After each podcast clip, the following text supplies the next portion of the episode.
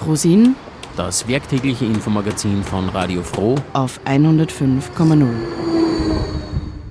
Guten Abend und herzlich willkommen zum Infomagazin Frosin auf Radio Froh 105,0 mit einer neuen Ausgabe des Weltempfängers, der heute Beiträge anlässlich der Klimakonferenz COP28 bringt.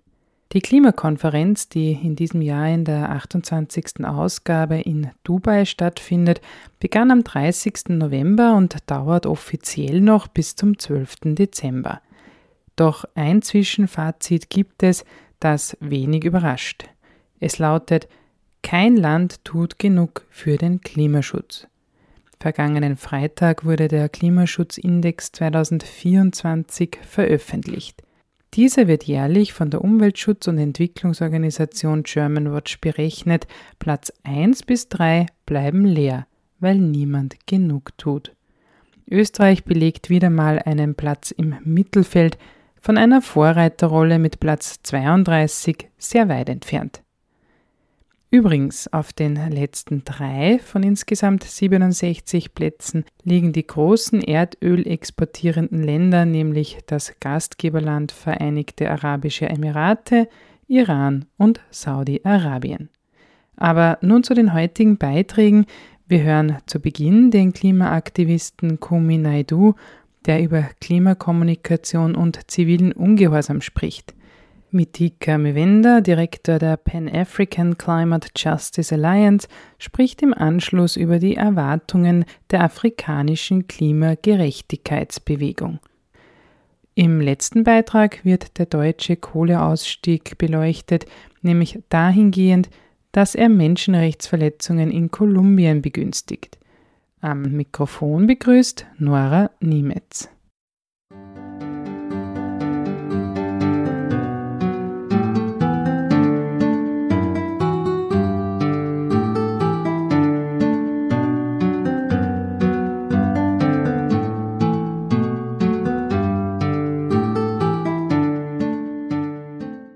Als Klimaaktivist, ehemaliger Chef von Greenpeace und Amnesty International sowie Direktor des Startups African Civil Society Initiative stellte Kumi Naidu sowohl Menschenrechte als auch Umweltfragen über Jahre ins Zentrum seines Aktivismus. Derzeit konzentriert er sich darauf, politische Aktionskunst als Kommunikationsmittel voranzubringen. Der Südnordfunk sprach mit dem südafrikanischen Rechts- und Politikwissenschaftler über Klimakommunikation und zivilen Ungehorsam.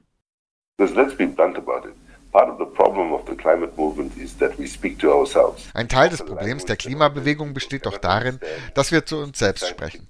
Wir sprechen eine Sprache, die normale Menschen nicht verstehen. Sie ist zu sehr auf Traurigkeit, zu sehr auf Rationalität und zu sehr auf Fakten und Zahlen ausgerichtet. All das ist wichtig. Ich sage nicht, dass wir keine Zahlen und Fakten verwenden sollen. Das Problem ist nur, dass wir uns zu sehr auf den Kopf und zu wenig auf das Herz und die Seelen konzentrieren. Deshalb hängen wir viele Menschen ab. Was auf dem diesjährigen Klimagipfel etwas mehr Beachtung finden wird als je zuvor, ist, dass Leute aus dem Kunst- und Kulturbereich ihn nutzen. Sie werden zeigen, dass die Welt keine Chance hat, die Dinge zu beschleunigen und voranzubringen, wenn wir es nicht schaffen, im Klimakampf Aktivismus und Kunst und Kultur zu verbinden. Einige unter uns bezeichnen das als Artivism, von Art, Kunst, als politische Aktionskunst. Deshalb ist es in der jetzigen Krise entscheidend, dass wir intersektional vorgehen und Menschenrechte, Umwelt und Entwicklung zusammenbringen. It's really nice that you came up with this point because um, actually I wanted to ask you about civic engagement. Ich möchte gerne auf das Thema ziviles Engagement und Mobilisierung zu sprechen kommen. Ein Bereich, in dem du ja aktuell auch wieder arbeitest. Hierzulande beobachten wir, dass die Klimakommunikation die Menschen nicht wirklich erreicht, die wir erreichen müssten. Nicht nur, weil die Klimabewegung mit sich selbst spricht. Ich habe den Eindruck, dass sehr viele Menschen angesichts dieser zahlreichen Katastrophenmeldungen irgendwie zunehmend abgestumpft reagieren und wir darauf eben nicht angemessen antworten. Intersektionales Arbeiten, das ist eine nette Idee, uh, aber wie genau sollten wir vor allem mit denjenigen sprechen, die mehr oder weniger bereit sind, sehr konservativen, ja oder sogar rechten Gruppierungen zu folgen, die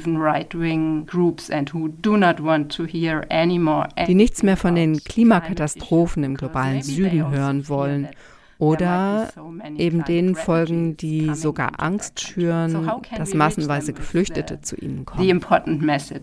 Ich denke, die Antwort auf diese Frage ist äußerst schwierig. Ich möchte nicht behaupten, dass dies ein Parkspaziergang ist.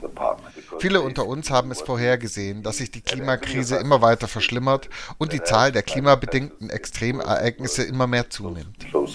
Rechte Kräfte werden dies als Grundlage nutzen, um für einen sehr engstirnigen Nationalismus zu argumentieren und sich darauf zu konzentrieren, was wir tun können, um uns selbst zu schützen.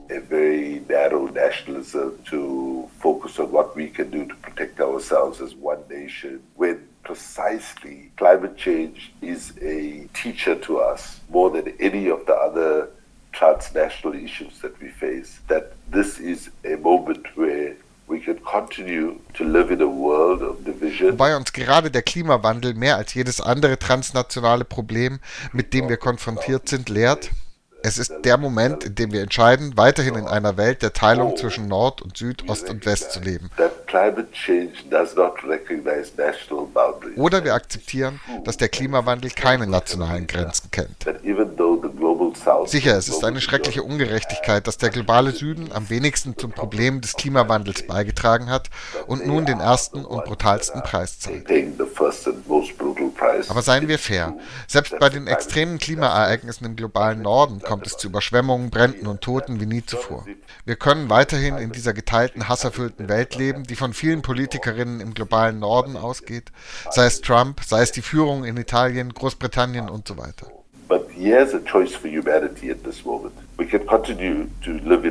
Oder wir können erkennen, dass wir dieses Recht auf Bewegungsfreiheit als reiche und arme Staaten, als entwickelte und Entwicklungsländer bekommen. Wenn wir das nicht tun, werden wir in eine Situation geraten, in der wir letztlich alle verlieren werden. Will leave us in a situation where we'll all ultimately lose. True, it's sad that es ist wirklich bedauerlich, dass die Menschen im globalen Süden derzeit in großer Zahl sterben und Infrastruktur und Lebensgrundlagen in steigendem Maße verlieren. Aber die Minderheit im globalen Norden wird letztendlich nicht geschützt werden. Steve Bannon and Donald Trump, for example, are doing in the US. They have just been keeping it very simple. Was Leute wie Steve Bannon und Donald Trump in den USA tun, ist sehr einfach gehalten. Natürlich lügen sie und verdrehen Fakten in großem Umfang und sagen, man solle die Faktenhuberei stoppen. Das ist, gelinde gesagt, nicht gerade freundlich. Aber im Klimaaktivismus müssen wir darüber nachdenken, wie wir die Menschen nicht nur mit rationalen Argumenten im Kopf erreichen, sondern wie wir ihre Kreativität, ihre Körper und ihre Seelen ansprechen. Wenn wir uns die Geschichte anschauen und das, was die Geschichte uns lehrt, wenn man sich mein Land während des Anti-Apartheid-Kampfes anschaut, dann war eine der schwierigsten Fragen, wie wir die Botschaft des Widerstandes gegen eine der schlimmsten Unmenschlichkeiten vermitteln, die die Welt kennt. Wie schaffen wir das auf eine Art und Weise, die auch Menschen erreicht, die absichtlich der Bildung beraubt wurden? Ein großer Teil der Bevölkerung in Südafrika konnte nicht lesen und nicht schreiben. Es ging also nicht darum, lange politische Dokumente zu lesen oder lange engagierte Reden darüber zu halten, wie schlimm das Apartheid-System war. Wir erreichten die Leute durch Lieder, Tanz, Musik und Straßentheater. Und so wirkten wir der Kommunikationsmacht des Apartheidsstaats entgegen. Street theater, and that's how we counteracted das ist es, was wir bei all unseren Aktivismusbemühungen versäumen. Umweltgerechtigkeitsbewegung, wirtschaftliche Gerechtigkeit, Klimagerechtigkeit.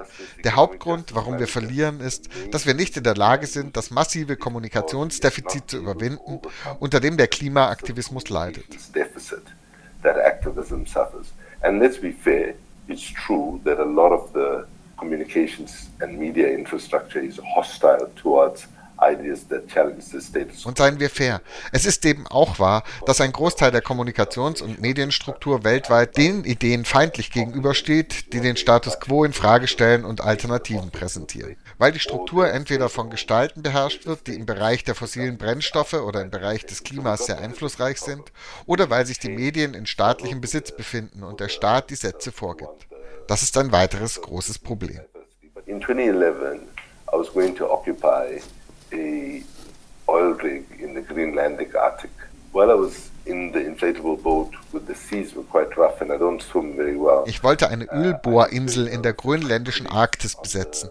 Und als ich mit dem Schlauchboot auf dem Meer war und das Meer ziemlich rau, sah ich meinen Kollegen auf dem Boot sehr nervös an und sie sagten, wenn du ins Meer fällst, überlebst du mit dem Schutzoutfit, das du trägst zwei Stunden, bevor wir dich rausziehen. I looked at the size of the waves and thought, oh God, I wonder whether I'll even schaute auf die Wellen und fragte mich, oh nein, ich weiß nicht, ob wir in ein paar Stunden noch kämpfen werden, denn die Wellen sind so gewaltig. Ich schaute auf das Transparent, das ich bei mir trug, auf dem stand Stop Arctic Destruction. Das war 2011.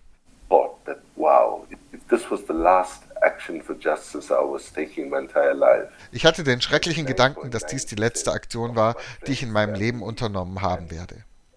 99,5 Prozent meiner Familie, Freunde und Kollegen zu Hause in Afrika hatten keine Ahnung, was ich damit sagen wollte. Denn 2011 wussten die Leute nicht einmal, welche Bedeutung der arktische Ozean innerhalb der Klimabewegung hat dass der arktische Ozean eine Art Kühlschrank ist und dass, wenn das Eis dort in dem Ausmaß schmilzt, wie es im damaligen arktischen Sommer der Fall war, dies zu so vielen Zerstörungen führt, dass das Klimasystem extreme Ereignisse jenseits des Mittelwerts zeigen wird.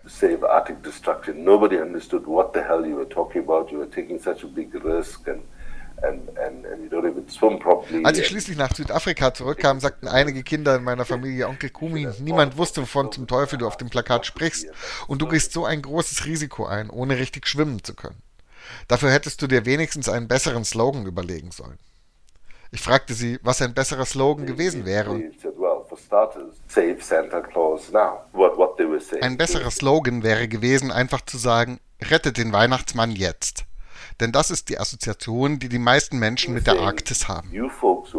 Ich dachte darüber nach. Sie deuteten damit an, ihr denkt, ihr seid Aktivisten, aber ihr projiziert euer Bewusstsein auf uns. Ihr erwartet von uns, dass wir so sind, wie ihr alle seid. Ihr erwartet von uns, dass wir so sind, wie ihr alle seid.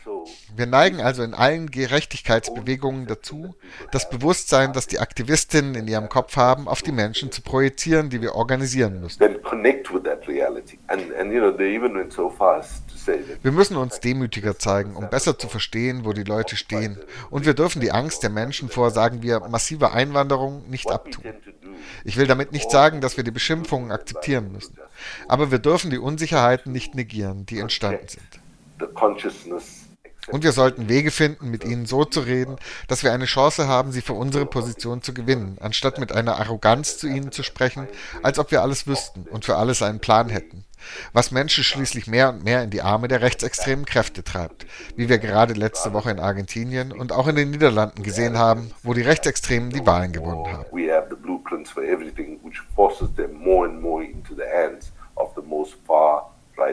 Forces as we've just seen in Argentina last week and in Netherlands as well, with the far right winning the election.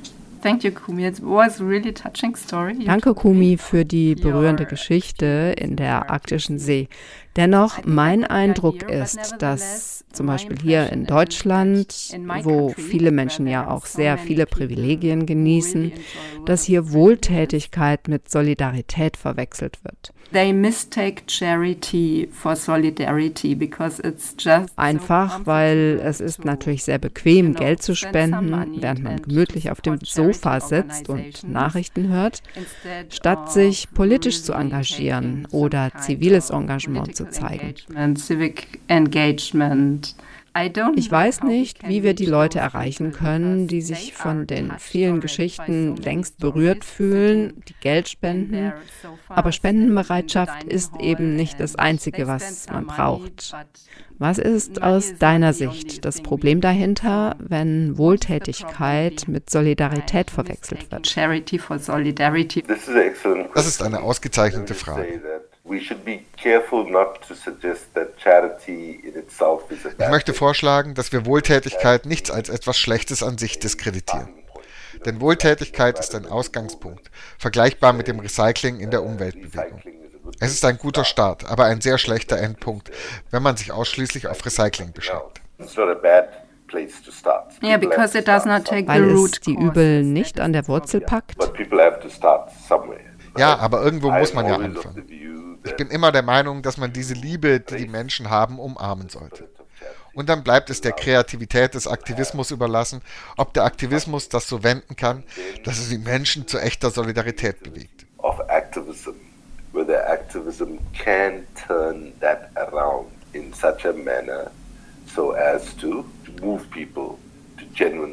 Solidarity. So whether it was after the global financial crisis or after ob nach der Finanzkrise oder nach der schlimmsten Krise, Covid, wurde immer gesagt, es geht um Systemwiederherstellung, Systemschutz und Systemerhaltung.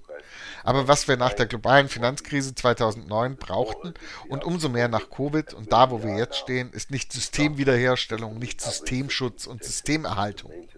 Was wir brauchen, ist Systeminnovation, Systemtransformation und Systemneugestaltung. Now, all of this sounds like just another jargon, of course.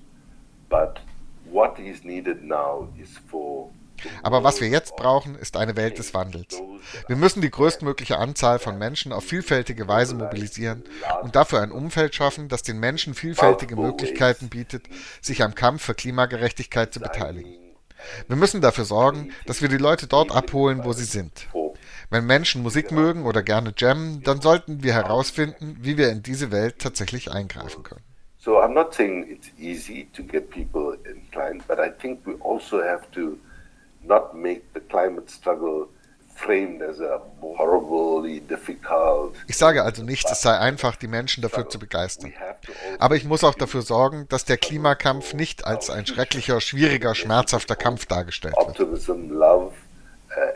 Wir müssen den Kampf für unsere Zukunft auch mit einer Botschaft der Hoffnung, des Optimismus und der Begeisterung für die Liebe und so weiter verbinden. Und deshalb, und das habe ich in den letzten Jahrzehnten immer wieder gesagt, müssen wir Aktivismus sexy machen und ihn nicht als eine schmerzhafte, langweilige Sache darstellen. Uh, happiest moments I've had, some of the most uh, funniest moments I had, and some of the best friendships wenn ich ehrlich bin, sind einige der glücklichsten und lustigsten Momente in meinem Leben und einige der besten Freundschaften alle in den verschiedenen Kämpfen entstanden, die ich geführt hatte. Und wir müssen unsere Bemühungen aufmerksamer und umfassender gestalten. In dem Sinne, dass das, was wir tun, auch etwas Spirituelles ist. Nicht religiös im engeren Sinne, sondern indem wir in der Lage sind zu erkennen, dass das, was wir tun, nicht etwas ist, bei dem wir eine Wahl haben, sondern etwas, das dringend notwendig ist. Wir müssen die Fähigkeit entwickeln, unseren Geist aufrechtzuerhalten. But we have to develop the capability to keep our spirits up. And pessimism is a luxury we simply cannot afford.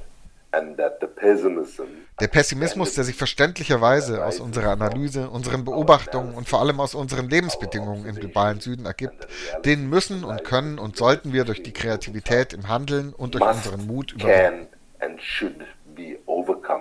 but the creativity of our thought, our actions, and uh, our courage. Thank you, Kumi. This is a very strong statement. Thank you very much. The very last question I have is Do we need more civil disobedience? Brauchen wir mehr zivilen Ungehorsam? Ich frage dich das natürlich, weil wir hier die Diskussion und die Kritik an der letzten Generation gerade haben, die sich auf der Straße festkleben zum Beispiel oder mit Lebensmittelfarbe Bilder beschmieren, verschönern. Nicht alle heißen diese Art der Interaktion mit der Gesellschaft für gut. Brauchen wir dennoch mehr zivilen Ungehorsam, auch in positiver Art und Weise. This question about civil disobedience. The assumption is that the problem is civil disobedience. But actually, The problem is civil obedience. It was civil obedience that gave us the reality of Nazi Germany. Wenn Menschen über zivilen Ungehorsam sprechen, denken sie, das Problem sei ziviler Ungehorsam. Aber eigentlich ist das Problem der zivile Gehorsam. Es war ziviler Gehorsam, der uns die Realität von Nazi-Deutschland beschert hat. Es war ziviler Gehorsam, der uns die Ungerechtigkeiten der Apartheid, des Pol Pot-Regimes und verschiedener anderer Grausamkeiten in der Welt beschert hat. Deshalb ist es wichtig, dass wir nicht zulassen, dass der zivile Ungehorsam als ein Problem angesehen wird. In Wirklichkeit ist das größte Problem, das wir haben, der zivile Gehorsam.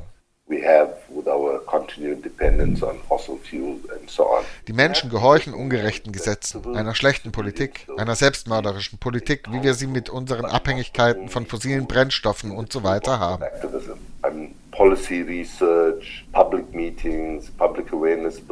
Wir müssen erkennen, dass ziviler Ungehorsam ein mächtiges, aber nicht das einzige Werkzeug im Werkzeugkasten des Aktivismus ist politische Forschung, öffentliche Versammlungen, öffentliche Bewusstseinsbildung, Artivismus, das heißt Aktivismus in Verbindung mit Kunst, all diese Dinge haben ihren Platz. Wie jedes andere Werkzeug aus einem Werkzeugkasten auch, kann man zivilen Ungehorsam also nicht für jede Situation auf genau dieselbe Weise verwenden. Richtig? Um es klar zu sagen, ich bin absolut der Meinung, dass die Welt mehr gewaltfreien zivilen Ungehorsam braucht. Keine Frage. Aber wir müssen verstehen, dass der Erfolg oder Misserfolg von den Rahmenbedingungen abhängt, unter denen diese Aktion durchgeführt wird. Uh, listeners might know what mooning is. Mooning is when a bunch of people get together, they write different letters on their bum cheeks and they all pull down their pants at a point in a public space and they turn around and then there's a slogan that says stop climate change or whatever. Right? Eine Form des zivilen Ungehorsams ist das sogenannte Mooning. Ihre Zuhörerinnen wissen vermutlich, was Mooning ist. Wenn eine Gruppe von Menschen zusammenkommt, sich verschiedene Buchstaben auf die Pobacken schreibt und an einem bestimmten Punkt im öffentlichen Raum die Hosen runterlässt, sich umdreht und einen Slogan in die Öffentlichkeit trägt, der zum Beispiel lautet Stopp den Klimawandel, das hat in New York, Los Angeles und London sehr gut funktioniert. Aber es würde nicht unbedingt in Indonesien, Saudi-Arabien oder anderswo im Nahen Osten gut funktionieren. Wir müssen uns als Taktikerinnen fragen, ob es so oder anders gut funktionieren wird. Und ja, das heißt, wenn man eine Aktion des zivilen Ungehorsams durchführt, wird es immer jemanden geben, der gegen einen ist. Die Frage, die du dir stellen musst, ist, ob das, was du tust, am Ende positiv ist. Denn einige Leute werden sich über die Aktion aufregen. Nur Menschen vor Ort können diese Entscheidung auf der Grundlage ihres Verständnisses der kontextuellen Realität treffen. So, for example, when Extinction Rebellion, which I support als zum Beispiel Extinction Rebellion, die ich künstlerisch eigentlich unterstütze, im Jahr 2020 die U-Bahn in London blockierte und Menschen aus der Arbeiterklasse, die diese U-Bahn benutzten, von Menschen aus der Mittelschicht, die privilegierter waren, belästigt wurden, hat das sehr schlecht funktioniert. Das ist eine Tendenz, die ich in bestimmten Teilen der Welt beobachtet habe. Dass Menschen aus der Mittelschicht zeigen wollen, dass sie auf der richtigen Seite der Geschichte stehen oder was auch immer, während doch die Menschen, die wirklich betroffen sind, in viel größerer Zahl beteiligt werden müssen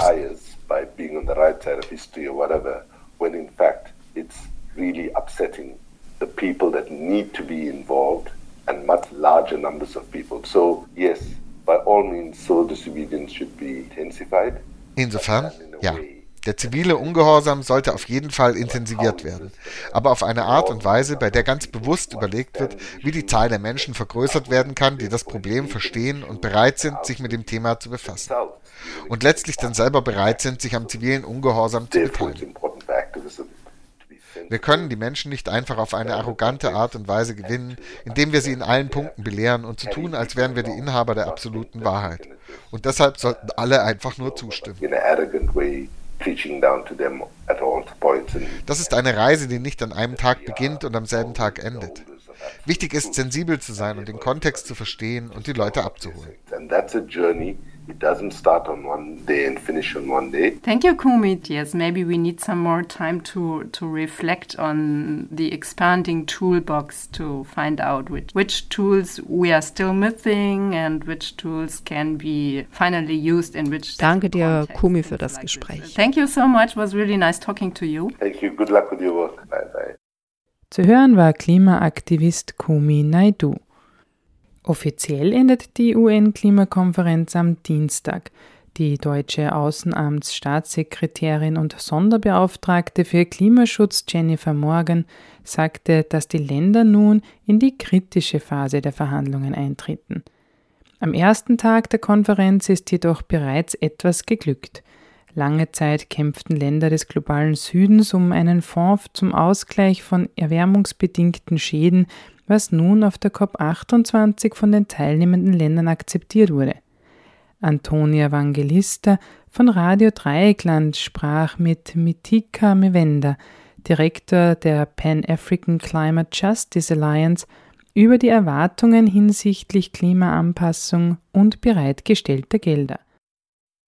Gemeinsam mit anderen deutschen JournalistInnen, mit denen ich in Kenia unterwegs bin, treffe ich Mitika Mwanda in seinem Büro in Nairobi.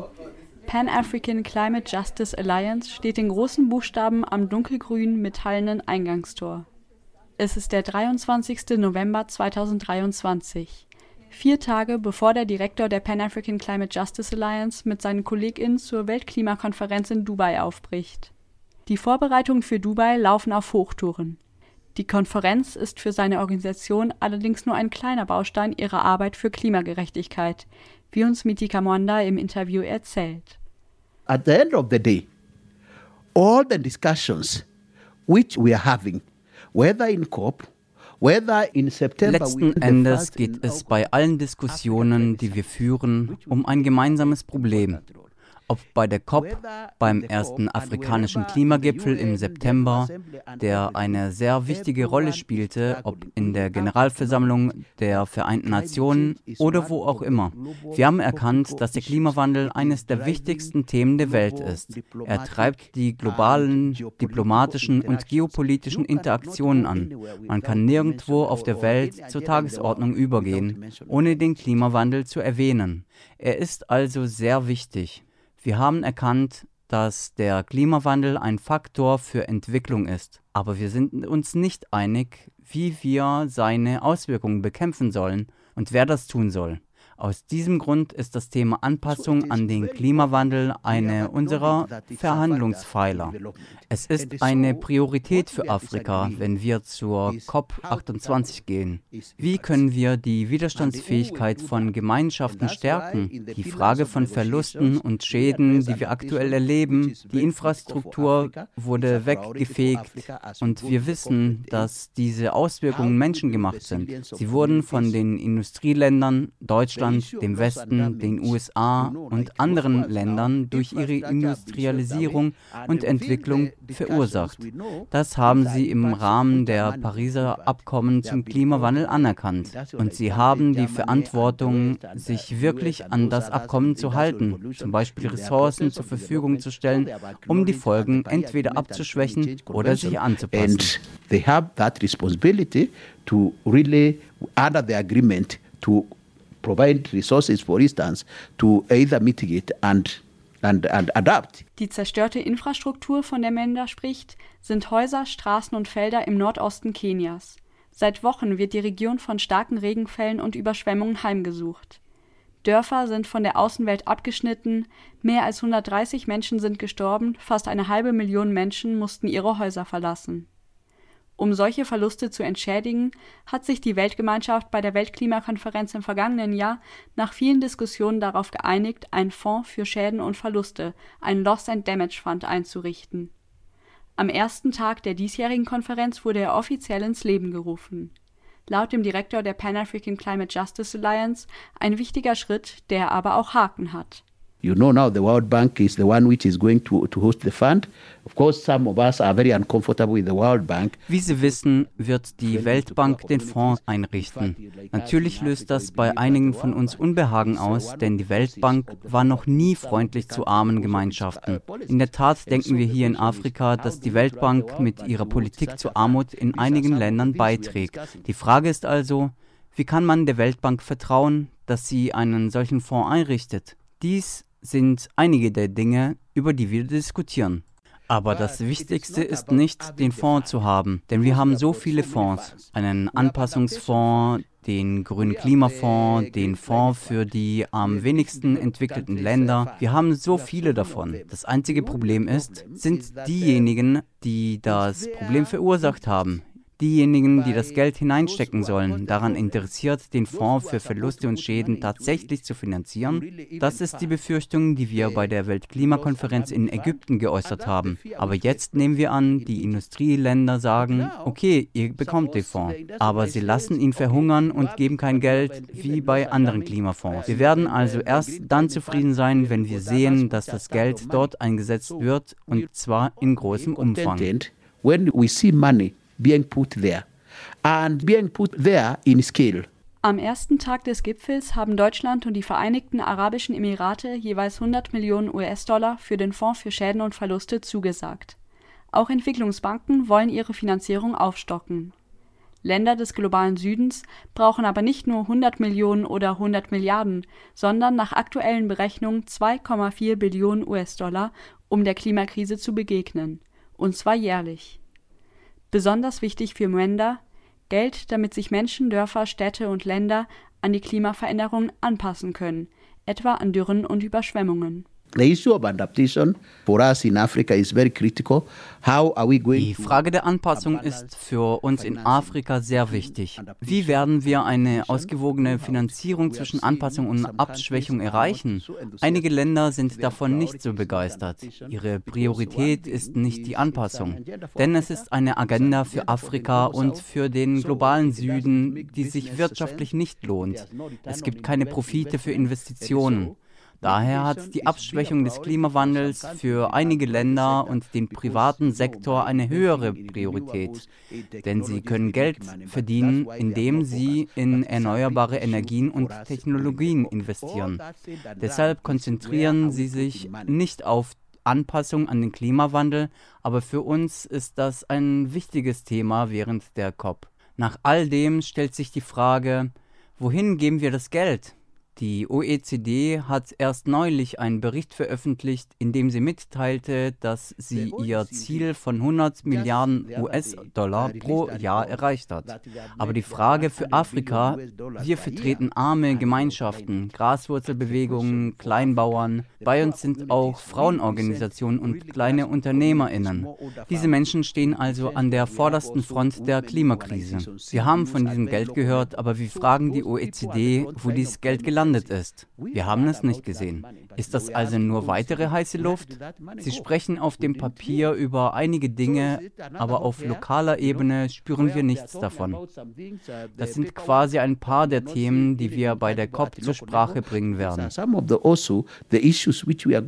to raise during the COP. Ihre Organisation hat im Oktober mit vielen anderen eine Erklärung an den Internationalen Währungsfonds und die Weltbank veröffentlicht. Sie sagen, dass die Finanzierung für die Anpassung an den Klimawandel viel stärker aufgestockt werden muss, auch im Vergleich zur Eindämmungsfinanzierung, die im Moment Priorität hat. Warum ist die Anpassungsfinanzierung für die afrikanischen Länder wichtiger als die Finanzierung zur Eindämmung des Klimawandels? Wenn man sich die afrikanische Position anschaut, war unsere Priorität stets Anpassung. Warum? Weil wir auf Sektoren angewiesen sind, die von der Natur abhängen und durch den Klimawandel beeinträchtigt werden. Selbst unsere Infrastruktur müssen wir anpassen. Wir müssen unsere Landwirtschaft anpassen, wir müssen unseren Umweltsektor und alles andere anpassen. Das ist also die Priorität für uns, weil wir auf ein landwirtschaftlich geprägtes Leben aufbauen. Deswegen sagen wir den Industrieländern, schauen Sie sich bitte diese Frau auf dem Land an, die einfachste Landwirtschaft betreibt, um ihre Familie zu ernähren. Ihre Priorität ist also, wie sie überleben kann. Es geht um diese Dimensionen von Klimagerechtigkeit, von denen wir uns wünschen, dass sie von unseren Kollegen im Norden beachtet werden.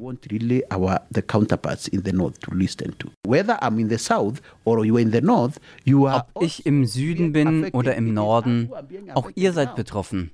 Wir sind aktuell besonders betroffen, aber auch ihr werdet betroffen sein und seid es sogar jetzt schon. Die Auswirkungen sind also nicht nur in Afrika zu spüren. Wir müssen also wirklich etwas unternehmen und die Emissionen reduzieren. Und ihr habt dafür mehr Kapazität. Schauen Sie sich jetzt den Nordosten Kenias an.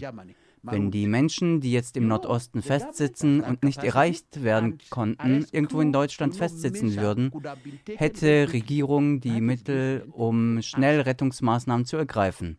Das ist bei uns anders. Wir sind aus verschiedenen Ländern und verschiedensten Ecken Afrikas, aber der Klimawandel wirkt sich bei uns allen auf die ein oder andere Weise aus. Wir haben also eine Verantwortung, die auf unseren Mitteln, auf unserem Kapital und auf unserem Beitrag zu diesem Problem beruht. Deswegen müsst ihr diese Menschen unterstützen, die unter dem Klimawandel leiden, wie die im Nordosten Kenias. Das ist eure Aufgabe. Wir sind alle auf diesem Planeten und wir müssen dieses Problem wirklich angehen. Die Bürgerinnen in Deutschland, in den USA und anderswo sollten das ganz klar verstehen. Wenn ihr Geld in Klimaschutz steckt, in Klimafinanzierung, ist das keine Wohltätigkeit für Afrika. Es ist eure Pflicht. You put money into climate action. Climate finance is not charity to Africa. It is your duty. Zu hören war der Direktor der Pan-African Climate Justice Alliance. Er sprach mit RDL über die Erwartungen von über 100 Organisationen aus 50 Ländern an die momentan laufende Weltklimakonferenz wurde am 9. Dezember am Vormittag noch über eine Sensation berichtet, die es möglicherweise geben könnte, nämlich dass eventuell ausgerechnet in einem Ölstaat nun der Ausstieg aus Kohle, Erdgas und Erdöl bei der COP28 beschlossen wird, so kam im Laufe des Tages Ernüchterung auf durch einen geleakten Brief. Darin sollen mehrere Ölförderstaaten sich scheinbar gegen den Ausstieg aus fossilen Brennstoffen aussprechen. In Deutschland spricht die Bundesregierung vom Ausstieg aus der Kohleverstromung und bereits jetzt wird immer weniger Kohle im Land gefördert. Bezogen wird die Kohle von Ländern wie beispielsweise Kolumbien, was von vielen kritisch gesehen wird. Radio Dreieckland sprach darüber mit Matthias Schreiber von der Koordinationsstelle der deutschen Menschenrechtskoordination Kolumbien.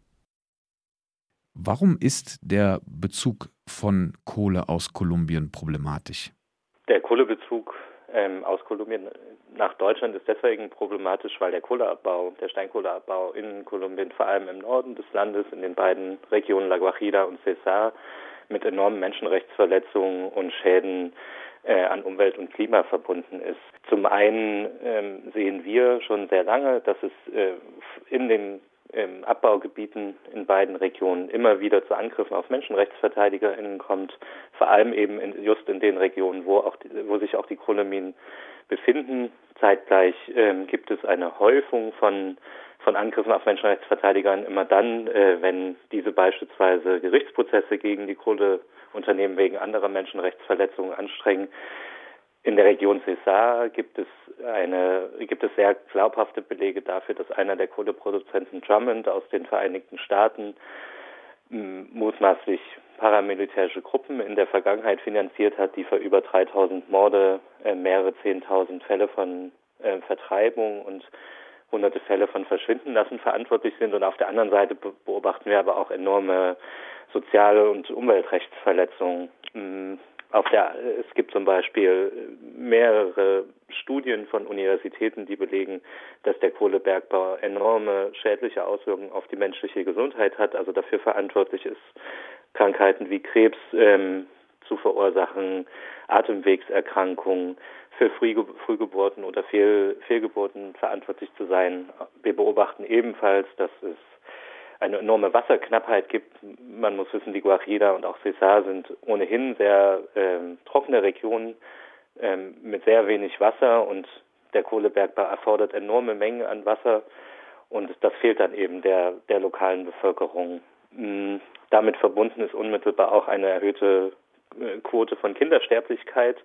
Ähm, das kolumbianische Verfassungsgericht hat vor einigen Jahren ein Urteil gefällt, in dem es festgestellt hat, dass die Grundrechte, unter anderem das Recht auf, auf Wasser von indigenen Kindern, die in der Guajira leben, ähm, massiv und systematisch verletzt worden ist und deswegen einen sogenannten verfassungswidrigen Zustand für die Region ähm, erklärt und dem Staat angeordnet, ähm, dagegen Abhilfe zu schaffen. Und dieser, diese Wasserknappheit in der Region wird eben durch den Kohlebergbau verschärft. Es gibt ebenfalls massive Umweltzerstörung. Also kolumbianische Menschenrechtsorganisationen haben dokumentiert, es sind in beiden Regionen über 60 Flüsse, Bäche, also was, wichtige Wasserquellen für die Bevölkerung vor Ort entweder verschwunden sind, ausgetrocknet sind, zerstört worden sind durch den Kohlebergbau oder in irgendeiner Weise beeinflusst, das heißt kontaminiert, kontaminiert worden sind.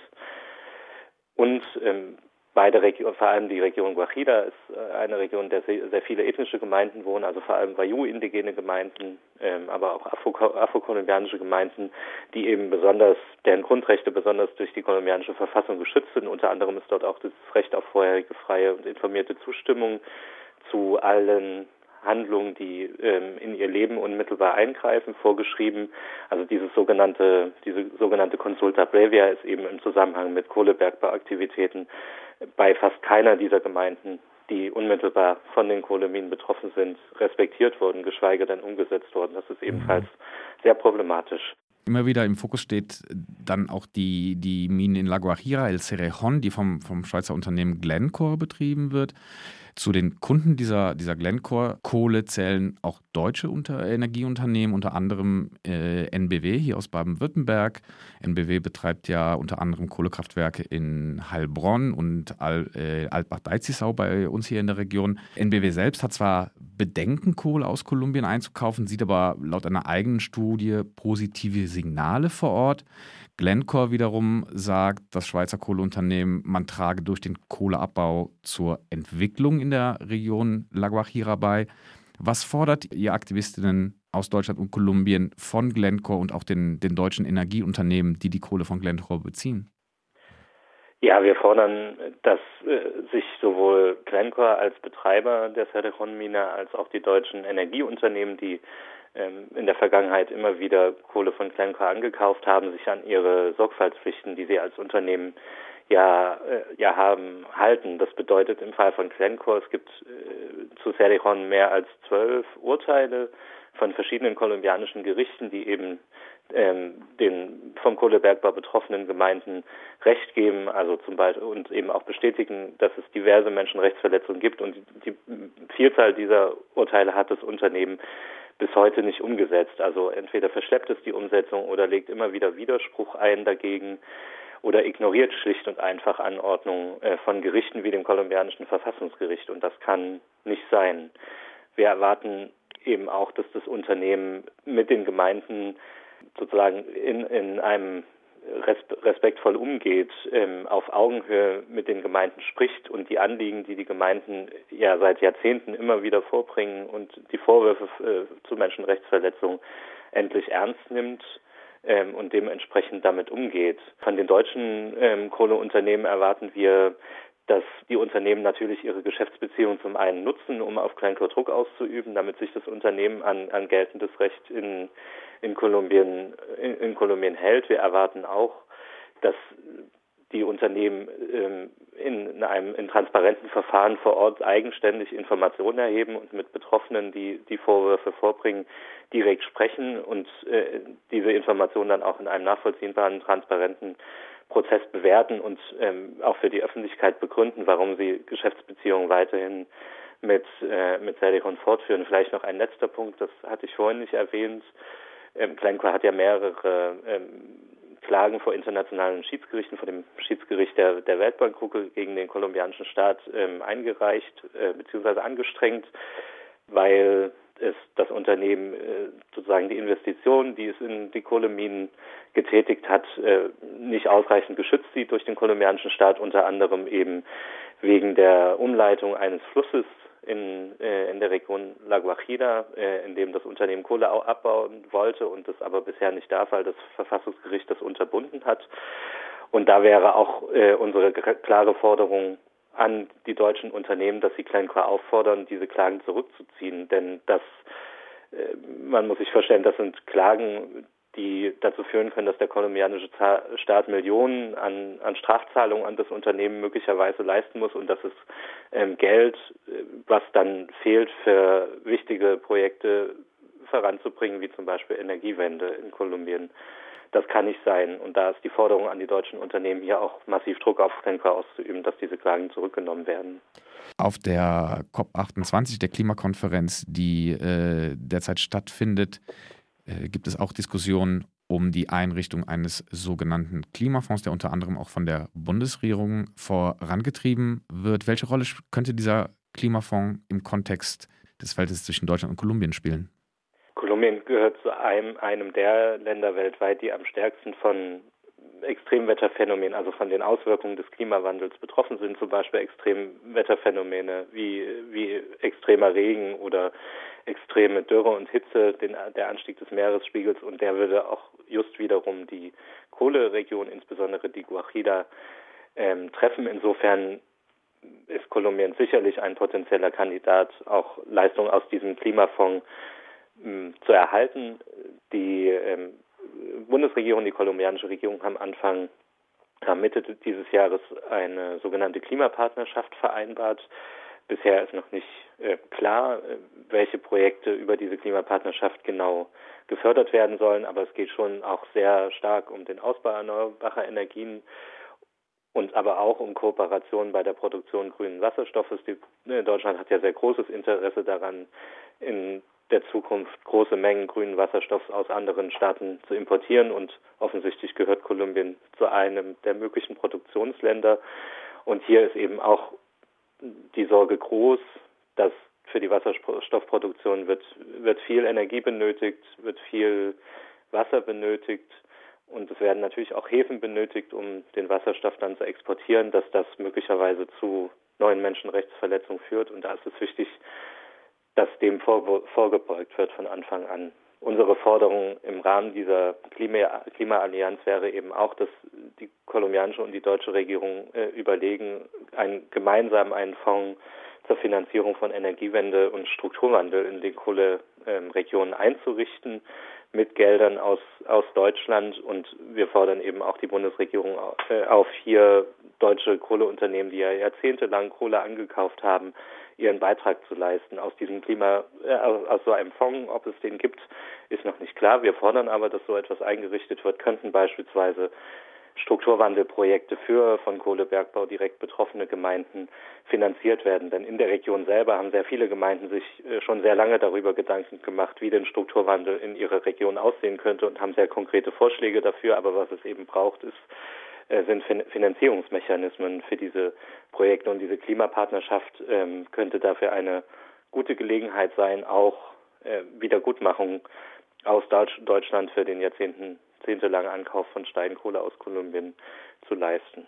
Seit Mitte letzten Jahres hat Kolumbien nun eine linke Regierung. Gibt es Bemühungen der Regierung unter Präsident Gustavo Petro aus diesem extraktivistischen Wirtschaftsmodell auszusteigen? Ja, die Regierung hat schon vor der Wahl, aber auch danach mehrfach ähm, angekündigt, dass sie die Energiewende in Kolumbien vorantreiben will, dass sie die Abhängigkeit des, der eigenen Wirtschaft vom Abbau fossiler Energieträger ähm, auflösen will, diese reduzieren will. Zeitweise gab es auch Pläne, den Kohlebergbau massiv zu beschränken. Da musste die Regierung zurückrudern, weil sie auch im Parlament keine Mehrheit ähm, für entsprechende Vorhaben gefunden hat. Aber nichtsdestotrotz arbeitet die Regierung weiterhin ähm, daran, erneuerbare Energien ähm, auszubauen und vor allem auch in den Kohleabbauregionen auszubauen. Für, äh, für die Region äh, La Guajira hat die, hat die Regierung im Sommer diesen Jahres einen sogenannten wirtschaftlichen, sozialen und